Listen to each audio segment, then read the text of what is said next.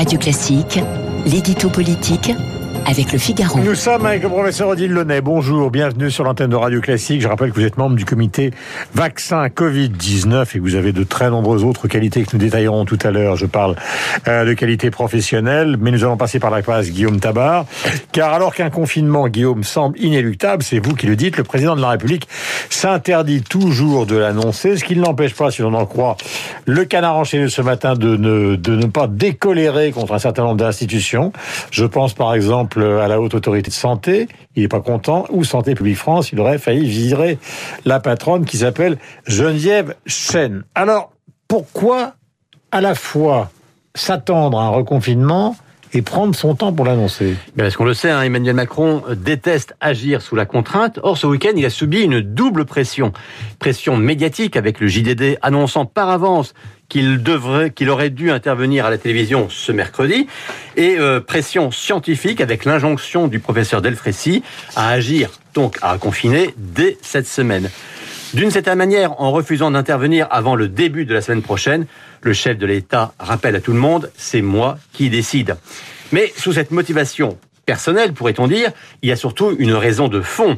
Euh, S'il n'a pas encore annoncé le reconfinement, ce n'est pas parce qu'il hésite ou parce qu'il veut cacher sa décision, mais tout simplement parce qu'il ne l'a pas encore prise. Plus précisément, il va la prendre aujourd'hui. Et s'il a voulu attendre le plus tard possible, c'est bien parce qu'il ne veut envisager le confinement que comme un ultime recours, après être sûr que le couvre-feu n'aura pas produit les effets suffisants pour limiter la circulation du virus. Macron a compris hein, qu'un troisième confinement ne passerait pas cette fois-ci comme une lettre à la poste. Et cela étant dit, l'opinion a bien compris qu'il était quasiment inexorable. Oui, mais euh, s'attendre au confinement, ça n'est pas forcément l'accepter. Euh, un chiffre frappe le gouvernement. En mai, 85% des Français approuvaient le premier confinement. En octobre, le deuxième confinement était accepté par 60% d'entre eux. Aujourd'hui, ils ne sont plus que 40% à vouloir, ou en tout cas accepter, un troisième confinement. Le niveau de consentement recule de manière spectaculaire. Le taux d'acceptabilité, comme on dit, décroît rapidement. Et le chef de l'État redoute les réactions de gens qui seraient à bout. Que ce soit des professions interdites de travailler, des jeunes empêchés d'étudier, des citoyens enfermés chez eux ou privés de tout contact. Le gouvernement, par exemple, est très inquiet des images de violence que l'on a vues aux Pays-Bas ou des appels à la désobéissance civile qui commencent à fleurir chez nous.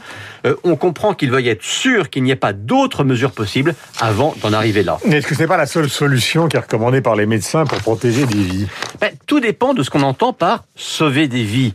Euh, le nombre de cas enregistrés ou même d'hospitalisation peut-il être l'unique critère? On sait bien depuis le début de la crise qu'il y a un conflit, un débat cornélien entre le sanitaire et l'économique, euh, sauver des vies contre sauver la vie du pays. Mais il y a désormais un troisième critère que l'État ne peut pas ne pas prendre en compte, c'est le critère psychologique. Or, les conséquences psychologiques de cette crise et de ces confinements sont d'ores et déjà inquiétants et terrifiants. Et là aussi, ce sont des vies et des vies jeunes qui sont en jeu. Macron mesure son danger et c'est aussi pour ça qu'il résiste à une logique purement ou en tout cas strictement sanitaire. Il est 8h17 avant d'écouter donc le professeur Odile Lyonnais. Je voudrais que vous écoutiez donc la présidente de l'Europe qui s'en est pris justement euh, assez fermement pour euh, tout simplement parce qu'ils ont financé une partie de la recherche des vaccins. Elle s'en est pris euh, assez fermement, je le disais, donc euh, aux grandes compagnies. On l'écoute sur ces L'Europe a dépensé de l'argent pour construire des centres de recherche et faciliter la production. L'Europe a mis des milliards sur la table pour développer les premiers vaccins. Mais maintenant, Maintenant, les laboratoires doivent livrer les doses. Elles doivent honorer leurs promesses.